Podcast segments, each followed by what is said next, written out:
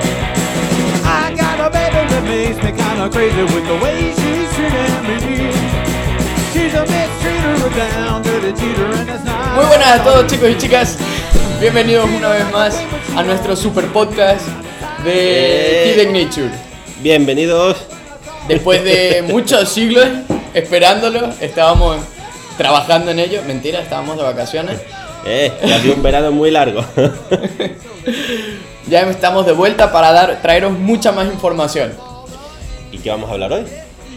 Venga, preséntalo tú, preséntalo tú, ya que has comenzado. Bueno, vamos a hablar hoy.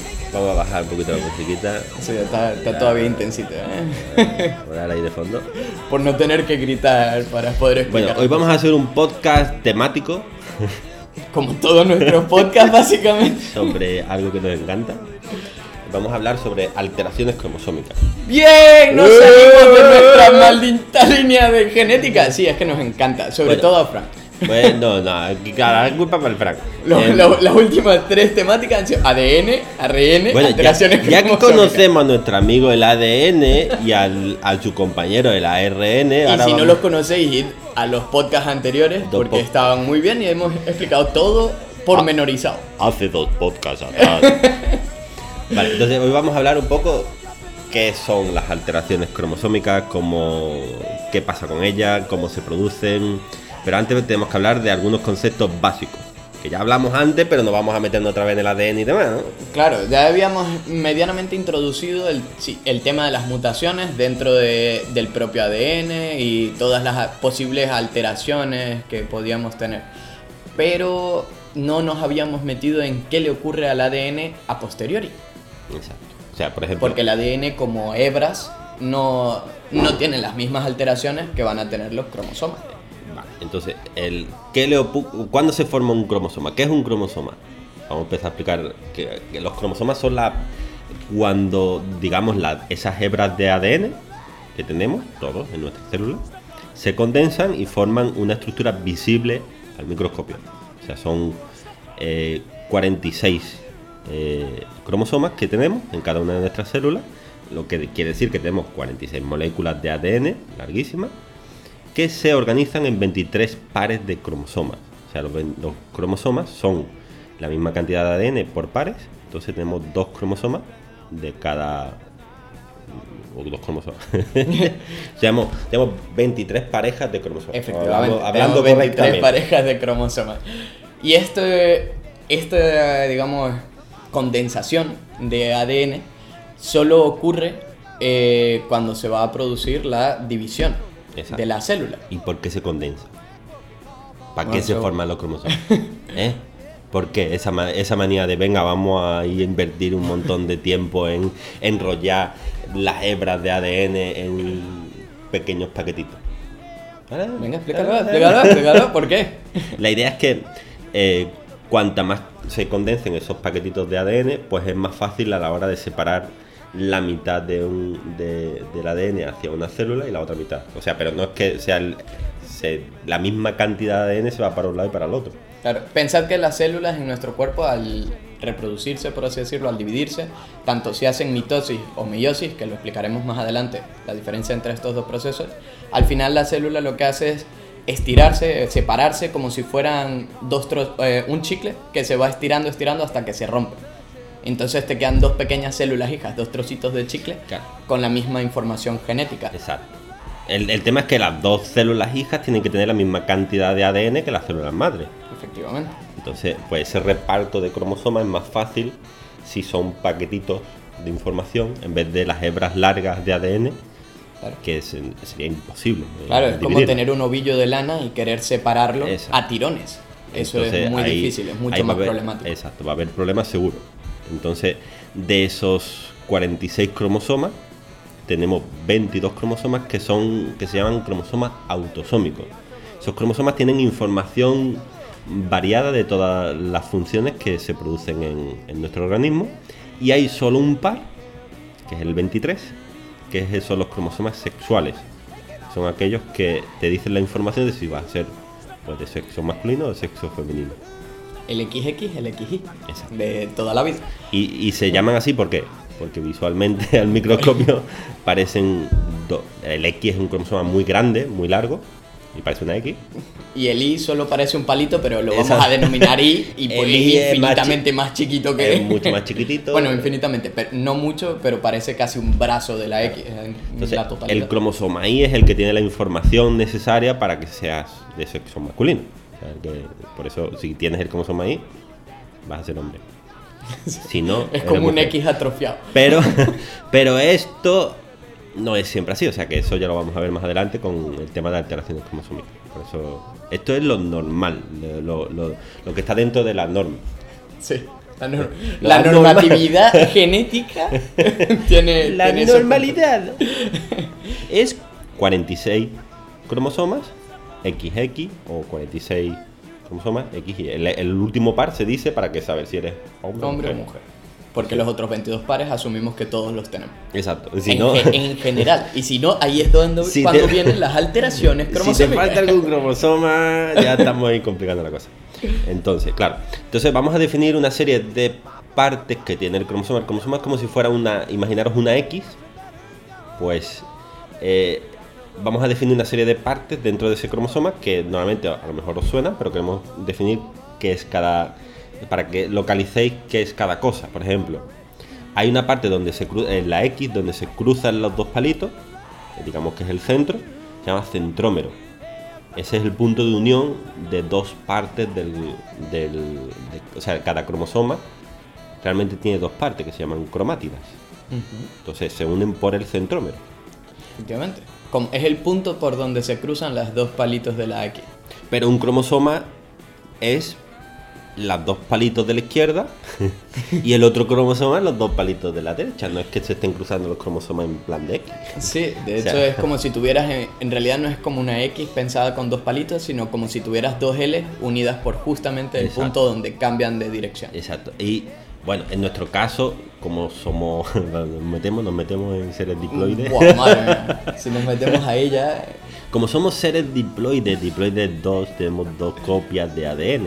uy, O sea, cómo cada- nos vamos a embarrar para explicar esto. Tenemos 46 cromosomas porque 23 cromosomas son de parte de nuestra madre y 23 son de parte de nuestro padre. Efectivamente. Entonces, al unirse 23 cromosomas y 23 cromosomas dan 46 cromosomas y cada uno tiene una copia completa, digamos, de, de información. Efectivamente, pero esto no es la norma dentro de los seres vivos, no tiene por qué ser así. Hay organismos poliploides Exacto. que pueden tener muchas más En- copias de Sobre todo en parentales. plantas suele haber organismos que tienen, yo qué sé, pues cinco veces copias de, de- del, de la- del juego completo. Generalmente denominamos a una, un juego completo del padre o de la madre como la N, la letra N. Exacto. Entonces tú, nosotros como organismos diploides diríamos que somos 2N, cuando los organismos poliploides, como el que, la planta de la que hablaba Fran antes, sería 5N, por ejemplo, 5 O- veces las copias de los parentales. Exacto. O incluso hay seres que son haploides, haploides que solo tienen una sola copia, son N, sin ningún número ni nada. ¿Qué pasa si eres un ser haploide y tienes un problema en un gen? Está jodido. Estás jodido. Porque, porque literalmente cualquier problema que, que tengas se, Se va a pasar a toda tu descendencia. Exacto, se ve. Se- no es que se vea, sino que eh, tiene un efecto mayor dentro del organismo. En el caso nuestro, ¿qué ocurriría? Bueno, la bondad de la parte meiótica, que es la, la vía de la recombinación. Al recombinarnos, si nuestro padre, por ejemplo, tenía una alteración cromosómica y nuestra madre no lo tenía, hay una cierta probabilidad de que esa alteración no, se, no llegue hasta nosotros. Exacto. Tenemos como dos copias del mismo, por ejemplo, para cada gen tenemos dos copias. Exacto, si tienes uno, una copia que es ojo atrofiado Exacto. y, una, la y los ojos de tu madre están bien, tienes una probabilidad de que tus ojos no salieran atrofiados si tu madre, eh, si la, por recombinación con la de tu madre, consigue traspasar ese gen de ojo bueno. Claro, hay una, una es mejor eh, para evolutivamente hablando cuando eres un ser diploide porque tienes más probabilidad de tener menos problemas o de eh, si hay alguna enfermedad que se transmita a la descendencia no se transmita o que quede de momento una parte de ella quede oculta. Entonces, bueno, que se transmita pero no sea visible. Porque tienes un- una copia que es buena y enmascara la mala. Efectivamente. Y en los poliploides, pues, Exacto. 20 veces más de lo mismo. Entonces, ya saben, por ejemplo, en este caso, que somos seres diploides, o sea, tenemos dos copias de ADN, eh, tenemos 23 parejas de cromosomas, o sea, un total de 46 cromosomas, y que lo normal cuando nos miran nuestro ADN es que tengamos 46 cromosomas. Eso sería la normalidad. O sea, si tienes 46 cromosomas, estás bien. Si tienes 46 cromosomas, ¿cuántas cromátidas tendremos? acabo acabo de, de pensar en No, eso. lo que pasa es que no, tienes 46, eh, tienes 23 pares de Claro, cromosomas, o sea, tienes exacto. 46 cromáticos. Eso es. Porque es que hay una, una parte un poco confusa dentro de la genética, Exacto. que la cromátida también se puede denominar cromosoma. Exacto. Entonces, si bien denominamos cromosoma como la X completa, cada una de las Ls de las que hablábamos que forman ese cromosoma también se denominan cromosoma o bien cromátida. Por ejemplo, en el en un ser haploide, o sea que solo tiene una copia del, del ADN, la cromátida sería Su cromosoma. su cromosoma. Y en nuestro caso, al tenerlo dos veces, tenemos dos cromosomas o bien dos cromátidas, que en, general también se le pueden denominar cromosomas. ¿Qué pasa? Lo ideal es denominarlo como cromátida y cromosoma Exacto. para no- evitar confusión. Pero, por ejemplo, ¿qué pasa en, en cuando nos vamos a reproducir? Cuando estamos formando óvulos y espermatozoides. Esa- esas células especiales no pueden tener toda la información genética, porque si se unen con el óvulo o con el espermatozoide, al final que van a formar el doble de ADN. Llaman células son una serie de células especiales que tienen la mitad de ADN para que cuando se unan, no, no es que quieran que tengan la mitad, sino que tienen solo, por ejemplo, en la primera división, eh, cuando se va a hacer el reparto de, de ADN, lo que se separan son cromosomas. Entonces, un cromosoma va hacia una célula, un cromosoma con sus dos cromátidas. Va hacia una célula, el otro cromosoma va hacia la otra. Y después, en una segunda división, se separan cromátidas. Efectivamente. Entonces, una cromátida va hacia una célula y la otra cromátida va hacia otra célula. Entonces, esas células al unirse forman un juego de cromosomas completo. Así es. Y este es el proceso que se denomina meiosis. Exacto. Es un proceso que solo se da en las Es- células reproductivas. O sea, te- te- tenemos una división que es la mitosis, que no hemos hablado de ella todavía. La mitosis lo que hace es simplemente repartir los cromosomas. Sería como la primera parte del proceso, más o menos. Solo separas los, cromo- eh, los cromosomas enteros, prácticamente. Ajá, no, bueno, separa- Bueno, en realidad separa separas... todas las. Claro, en realidad no. Es que es, es un poco complejo porque las croma- lo que es las cromátidas son diferentes de los cromosomas a la hora de separarse. Tú lo que Exacto. está, estás separando son, eh, digamos, juegos de- del mismo gen. En cambio, si bien para la meiosis vas a tener de diferentes espermatozoides con una serie de informaciones genéticas, en la mitosis tienes que tener exactamente la misma información genética de manera constante. Exacto. Esa es una pequeña diferencia que existe entre Claro, el- la meiosis y la, la la mitosis. mitosis, al final lo que va a ser, vas a tener, vas a tener la misma 46 cromosomas al final en las células hijas, pero en la meiosis lo que tienes son 23. 23. Solo No. tienes la mitad. la mitad. ¿Por qué? Porque como comentabas tú, eh, vamos a ponerlo como números. Como ya hemos dicho que es la N, N ya hemos dicho que es un juego de cromosomas y nosotros somos organismos 2N. Si nuestro espermatozoide fuera 2N y nuestro óvulo fuera 2N, al juntarse entre ellos tendríamos una macrocélula 24N. 4N. Se sumarían. En cambio, con la meiosis lo que podemos, eh, lo que se consigue es mantener exactamente el mismo número de juegos de cromosomas constantes en los humanos. ¿Qué diferencia hay entre mitosis y meiosis? Al final, en la mitosis, todos los cromosomas simplemente se ponen en un plano y se separan cromátidas. No hay, no hay más. Pero en la meiosis, esos cromosomas primero se aparean por, por parejas. Exacto, en la primera fase. Y en la primera división de la meiosis se separan cromosomas. Entonces ya hay una primera división que es, redu- que es reductiva. O sea, una- hace- se hace una reducción del, del, del ADN de 2N a N. Y no solo es reductivo, genera células diferentes Exacto. a la madre. Hay una parte ahí que es la recombinación. Cuando esos cromosomas están juntos, están tan cerca eh, partes iguales de cromosomas que pueden sufrir eh, recombinación. Entonces, esta es la ventaja que nos da también al ser seres, seres sexuales, que eh, nos permite eh, generar, mm, digamos, eh, células sexuales con ADN mezclado. O sea, esos cromosomas antes de separarse se pueden mezclar y crear distintas combinaciones.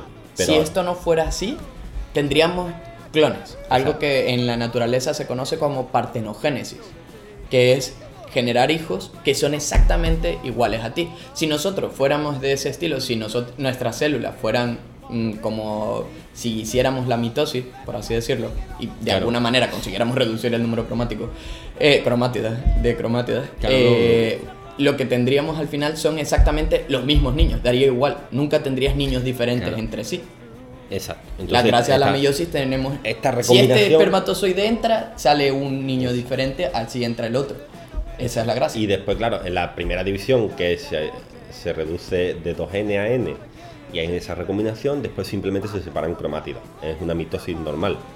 Entonces, se tienen células N con mm, cromosomas eh, recombinados, o sea, que se han mezclado y demás. Entonces, hay una- un montón de posibilidades de, de- de unión. Cuando esas, esos dos esas dos células sexuales se unen, pues darán una infinidad de, de organismos diferentes. Entonces, en resumen, como idea general, la mitosis parte de una célula madre, 2N, y da células hijas, 2N. 2N. Exacto. La meiosis parte de una célula madre, 2N, y da hijas, N. Exacto. Pierdes la mitad de la información. Pierdes, Exacto. entre comillas. exacto. Vale. No, bueno, no pierde. eh, Repartes. repartes esa información. Después, esas dos células sexuales, cuando se unen y forman el cigoto, Exacto. darán un individuo 2N. Efectivamente. Simplemente. Vale. Hasta ahí, espero que. Parecía confuso, pero espero que con el último resumen se quede una idea clara Ahora, de lo que. Para seguir entendiendo qué sería eh, un. Cuando se analizan los, los, los cromosomas de una célula, normalmente se, se, se utilizan eh, células eh, linfocitos, que son células grandes y demás.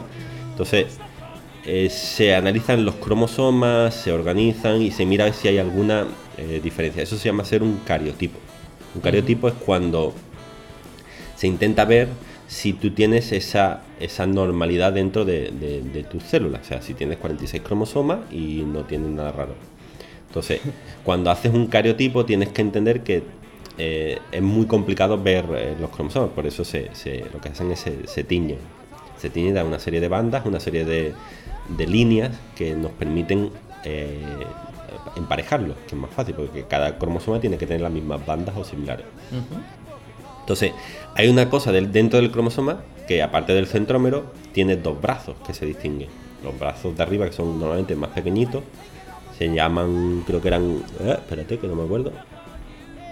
Era... Eh, creo que el brazo Q. El brazo P era el, el pequeñito. De hecho, no Mira, era- el P es petit, Claro. que es pequeñito, de entonces normalmente están en la eh, parte superior, se ponen hacia arriba.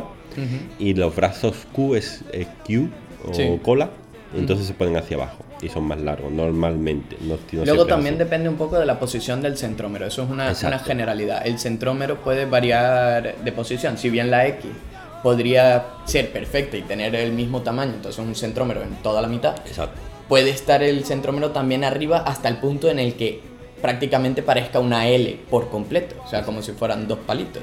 Cuando el centrómero está muy, muy, muy arriba.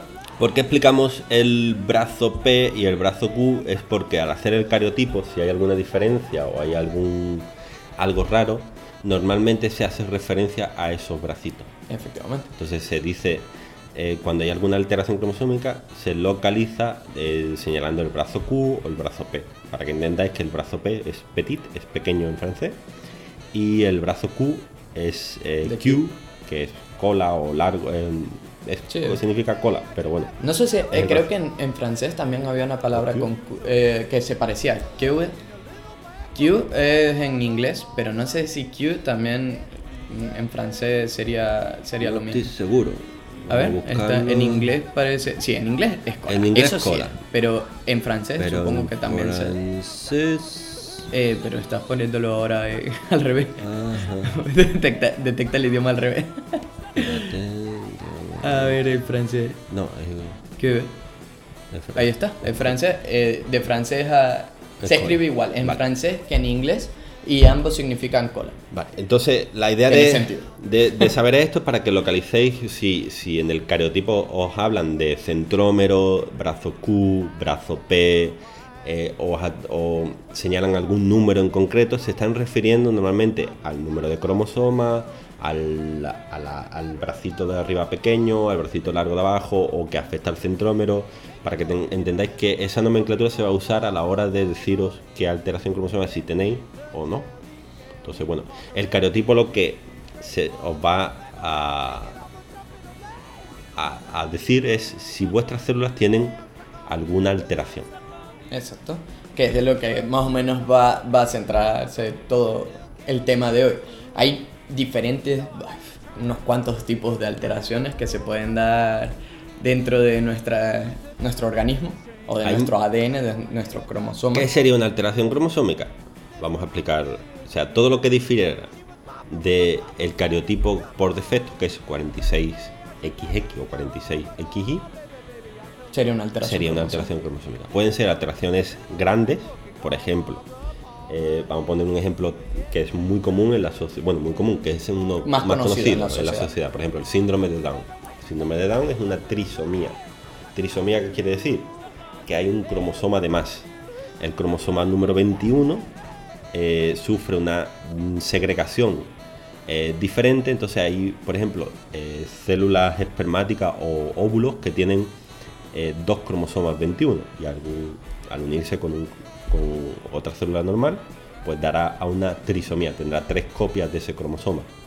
Entonces genera cariotipos que tienen el repetido el cromosoma 21. Ujú. Entonces ese, ese cromosoma que se repite pues da una serie de, de síntomas fenotípicos que son los típicos de- del síndrome, Del síndrome de síndrome. Ujú. Sí, Entonces, ese es- pero esa- luego esa es una. Esa es una de las más, o sea, la, la trisomía, la monosomía, incluso cuatrisomía, o sea, hay, hay cambios muy grandes que se van a ver. y que- Somía es, o, o soma, en general se refiere a cuerpo, cuerpo en latín. Ajá. Entonces, mono, uno, un cuerpo, uno solo, una sola copia, una sola repetición. Ajá. Disómicos seríamos nosotros, en general, que tenemos las dos copias. Trisómicos sería tres copias y cuatrisómicos podríamos seguir así hasta el infinito. O sea, hay, hay, hay posibilidad de que eh, te unas, o sea, que, que, for- que, que haya dos, que el padre y la madre tengan alteraciones cromosómicas. Entonces, al unirse pueden dar esa cuatrisomía, por ejemplo. Por O sea, ejemplo. Es, es complicado, pero habrá... Pero no imposible. Pero habrá, por ejemplo, hay alteraciones cromosómicas en la sociedad que no se van a ver. Tetrasomía. Joder. Eh, Tetrasomía, ¿verdad? Tetra- Acabo, acabo de caer, digo, cuatri... Tetra- no, tetrasomía. tetrasomía, Tetrasómico. ¿verdad? Tetras- Vale. Volvemos a tetra. Tetrasomía, de eso. Entonces, el tema es que habrá alteraciones cromosómicas que son tan grandes que eh, el, el desarrollo del, del feto no se realice. Entonces, por tanto, no se llega a concebir. O sea, no se llegue Se llega a un aborto o natural. se lleva un aborto natural o, o- o simplemente no, no se dé la sociedad. Ujú. Entonces, bueno, el, el- tenemos que entender que las alteraciones cromosómicas grandes que se ven en la sociedad es porque al final se desarrolla el feto y se, y se- y se Consigue a- sobrevivir. Consigue sobrevivir. Entonces, Esa es una duplicación. Pero, por ejemplo, la monosomía o sea, hay casos, pero no, no es una duplicación. No, en el- en el caso ser de- de lesión. Claro, el caso de, que no haya un reparto, por ejemplo, el, mismo del síndrome de Down puede tener la opción de que haya células que no tengan el cromosoma 21. Entonces, al unirse, que no sé si existe una monosomía del 21, no, tengo ni idea.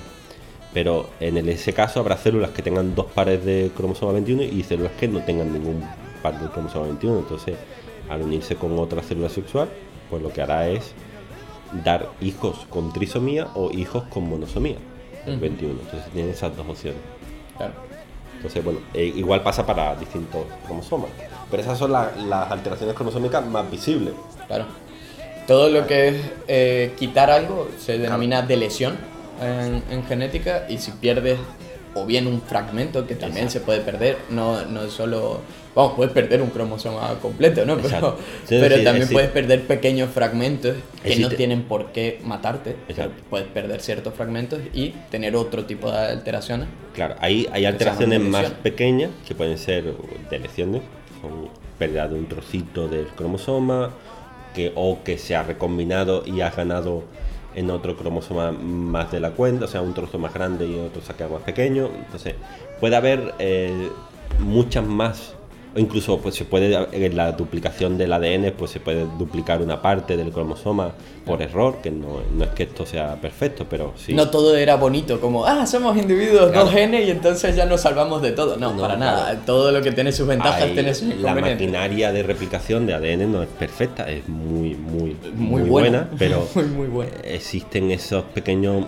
errores que no se llegan a, o por lo que sea, no se llegan a, corregir y dan, pues, habrá trozos que se dupliquen, trozos que no se... eh, o sea, por- o que incluso puede ocurrir que haya dos roturas de, de un trocito por arriba y por abajo y ese trocito se invierta, o sea, puede haber una inversión de, un- de una parte del, del cromosoma.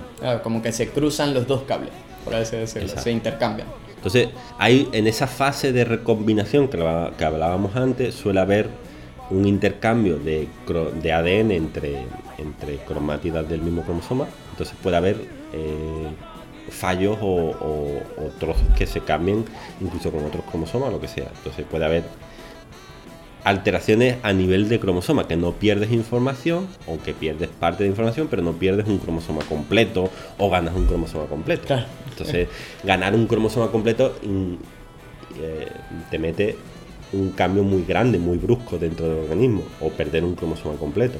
No sé ni siquiera si saldría algo viable de, Claro, de hay- algo así, porque pasaríamos a tener 47, por ejemplo. Claro, o sea- Dejaríamos de ser 46 o- a 47 o a 45 o menos. o sea, Entonces, eh, por ejemplo, si tu cariotipo sale 47 y te dice 21, eh, te señala que el cromosoma es 21, entonces te está diciendo, por ejemplo, que hay una. Por ejemplo, si dice 40, y- no te dice 47, te dice 46XX o 46XY y te dice que es un más 21. O sea, que tienes un cromosoma 21 de más. Entonces, te- te- después te puede señalar que, por ejemplo, tienes un 46XX o XY, pero después te, te pone que tienes una delección y te dice unos numeritos. Normalmente el- la tinción de bandas se numera y cada banda se numera con un, con un numerito.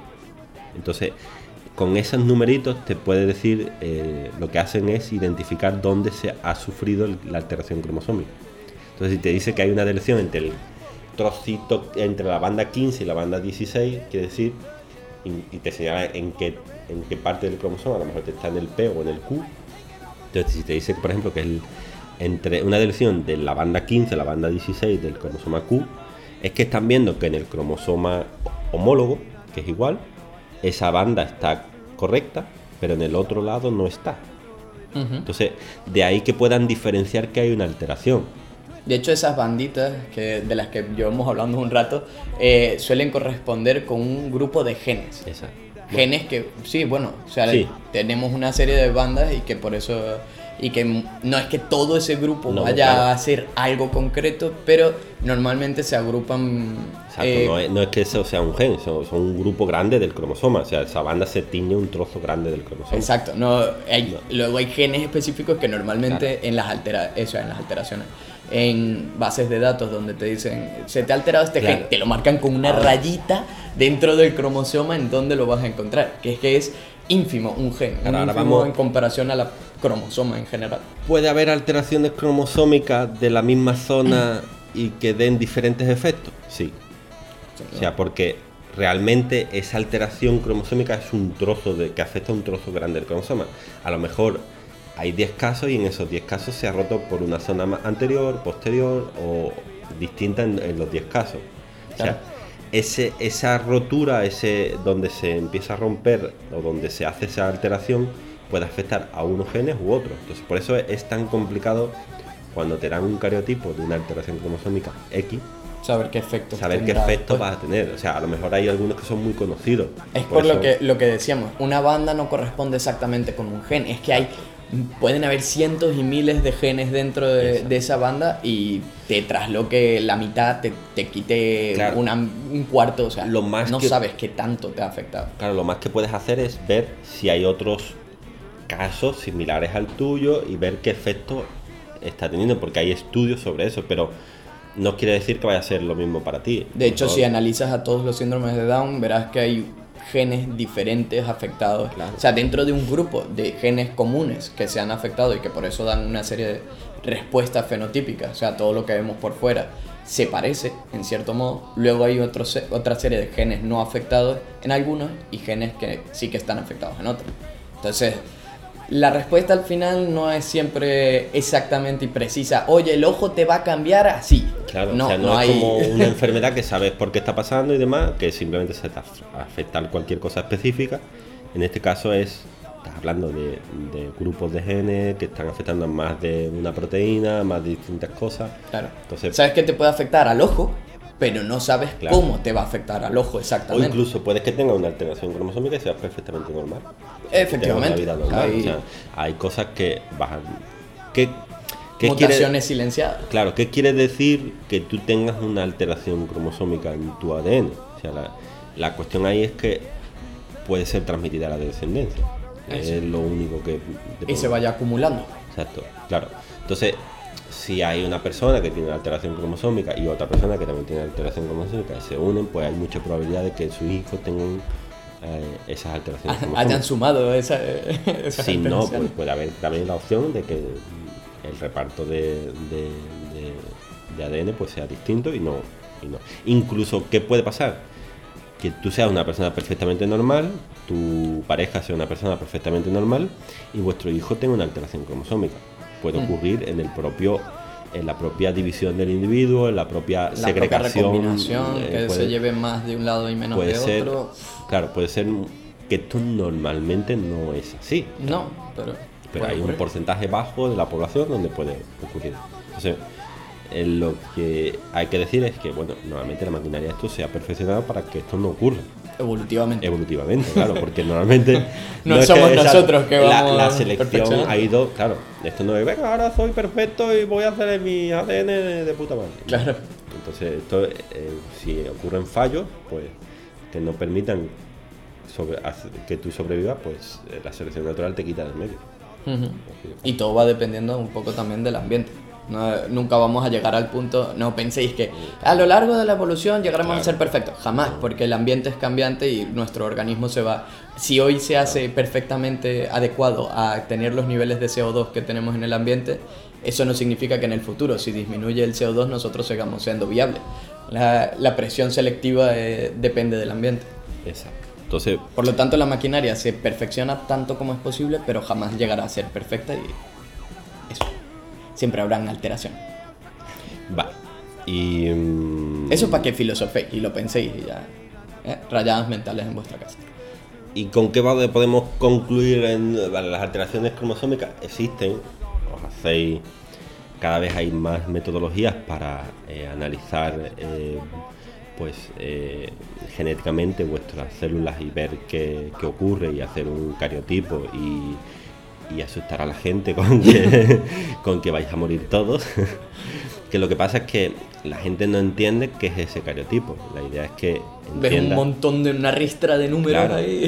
la, idea es que si tienes 46XX, 46XY y ves eso en tu cariotipo, eres normal. Si ves algo más, pues a lo mejor- y, te- y tú eres normal, pues a lo mejor que tienes una alteración que no te, que no te hace nada. Claro, Una mutación silenciosa. Entonces- que no, afecta. No te afecta, pues tú estás vivo, si no estarías muerto. Es así o de simple. algún tipo de respuesta en general. o si no te sentirías, estarías mal o lo que sea. pero- Claro. Claro, la cuestión es que eh, el nivel de alarma es mayor porque la gente desconoce cómo leer esos resultados o no sabe qué interpretarlos.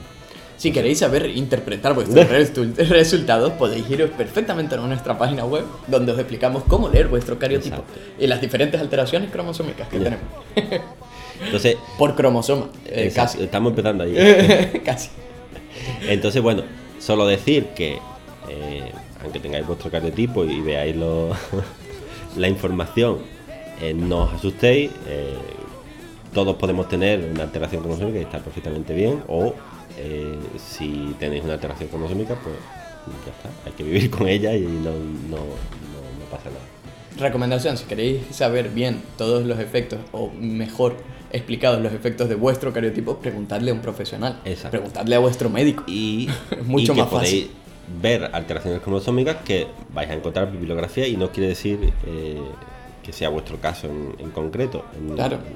Veréis ciertas cosas que no os pasan, tal vez tenéis esa alteración y dices, ah, pero yo no me siento identificado con Exacto. X cosa. Es que hay una probabilidad. Como hemos dicho, no se alteran todos los genes de manera Exacto. igual. Y Se todavía altera una banda. La, la, la precisión de ver y conocer hasta el nucleótido de que, que ha sufrido esa, esa alteración cromosómica no está desarrollada del todo. Entonces, bueno, todavía no somos tan precisos a la hora de saber qué ha pasado en esa alteración cromosómica. Tenemos una serie de, de información que estamos todavía en- investigando. Entonces, bueno, así Mm. que nada, simplemente que sepáis eso. Ahora ya sabéis qué es la mitosis, qué es la meiosis, cómo nos reproducimos. Bueno, la parte fisiológica de cómo nos reproducimos la Eso- conocíais, pero lo que ocurría por dentro no la sabíais. Y las Y- diferentes alteraciones y métodos de recombinación que existían dentro de Así que nuestro con, organismo. con todo esto nos despedimos. y va a ser nada, hoy vamos a terminar así, simplemente vamos a...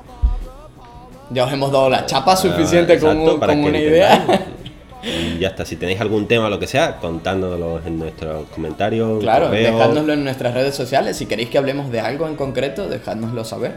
Estaremos encantados de, de informarnos e informaros a vosotros. Y por supuesto, no dejéis de echarle un ojo a nuestra revista. Dentro de poco vamos a sacar una de medicina, súper interesante. Ahí tendréis más información. Ah, chan chan. Pero tendréis que esperar a verla, Exacto. Sale el 1 de octubre. efectivamente. Y poco más. Nos veremos en la próxima. Así que nada, hasta luego.